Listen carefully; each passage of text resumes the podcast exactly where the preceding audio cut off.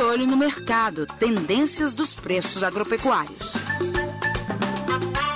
Olá, bem-vindos ao Estação Rural. Oferta em baixa, preços em alta. E a lei da oferta e da demanda não falha. Assim tem sido no mercado do milho, nas últimas semanas. Com pouco produto disponível no mercado nacional, em plena entre-safra, as cotações do grão seguem nas alturas. Mas, neste ano atípico, com pandemia e incertezas, o dólar valorizado está empurrando os preços ainda mais para cima. Nas regiões central e sul de Minas, o milho apresenta alta de 45% em relação a 2019.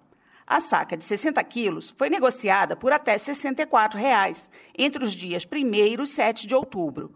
No mesmo período do ano passado, a cotação máxima era de 44 reais. Os preços foram apurados pela empresa de assistência técnica e extensão rural do estado de Minas Gerais, a Emater MG, que realiza o levantamento semanal dos negócios com os principais produtos agropecuários no estado. O coordenador técnico estadual de culturas da Emater MG Sérgio Braz Regina resume as razões para tanta pressão sobre o milho. Vários fatores são responsáveis pela alta do preço do milho no momento. O principal deles é a elevada cotação do dólar perante o real, fazendo que, com que os produtores sejam melhor remunerados colocando o seu produto no mercado externo. Além disso, a falta de estoques reguladores contribui também para essa alta dos preços. E não podemos esquecer da oferta, da lei da oferta e da procura. Né? No momento, nós estamos na entre-safra, a nossa safra de milho começa a ser plantada agora no, no país em, em setembro, outubro, e nós estamos em plena entre-safra. Isso contribui muito para o aumento de preços mas o dólar realmente é o fator que está mais pesando hoje na composição dos preços dessa importante cultura. E Sérgio Regina lembra que o mercado futuro do milho também está bastante aquecido, sustentado pela valorização do dólar frente ao real e ainda com a possibilidade de aumento das compras por parte da China, devido à queda na produção interna chinesa. Uma política firme de estoques públicos poderia controlar essas pressões sobre os preços do milho no mercado brasileiro, mas o que se vê é justamente o contrário. De acordo com a série histórica da Companhia Nacional de Abastecimento, a Conab, havia apenas 149 toneladas de milho nos estoques públicos no mês de setembro, quase 10 vezes menos do que as 120 mil toneladas disponíveis quatro anos atrás, quando começou a redução mais drástica nos estoques de grãos do governo. Para a próxima safra 2020-2021, Sérgio Regina informa que o plantio já avança no sul do país, sendo que algumas áreas semeadas mais cedo chegarão a ser afetadas por geadas tardias da região no final do inverno.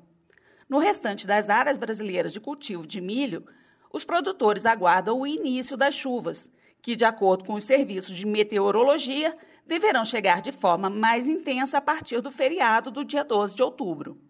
De fato, com esse calorão, estamos todos na torcida por uma chuva, capaz de amenizar as temperaturas e, quem sabe, ajudar a controlar as queimadas país afora. Agora, eu gostaria de fazer um pedido. Se você gostou desse podcast, compartilhe. Assim poderemos levar informações de qualidade a mais pessoas. E também gostaria de saber a sua opinião. Mande seus comentários e sugestões para o e-mail radioemater.emater.com www.mg.gov.br. Estamos trabalhando para fazer um podcast cada vez melhor. Eu sou Miriam Fernandes, jornalista da Emater MG, e te espero nos próximos episódios. Até lá! Você ouviu o Estação Rural, o podcast da Emater Minas Gerais. Mais saúde. Faça sua parte contra o coronavírus. Olá! Estamos de volta com mais informações para reduzir a disseminação do novo coronavírus. Ainda não existe uma vacina para evitar a contaminação.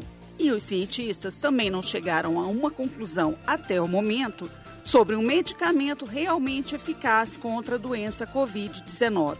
Então, a melhor forma de se proteger é seguir o distanciamento social.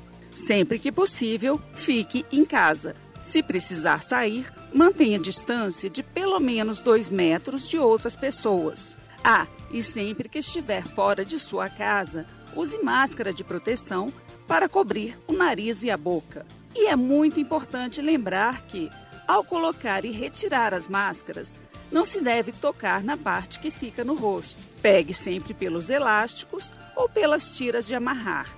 Assim, você evita uma possível contaminação. Mais saúde. Faça sua parte contra o coronavírus.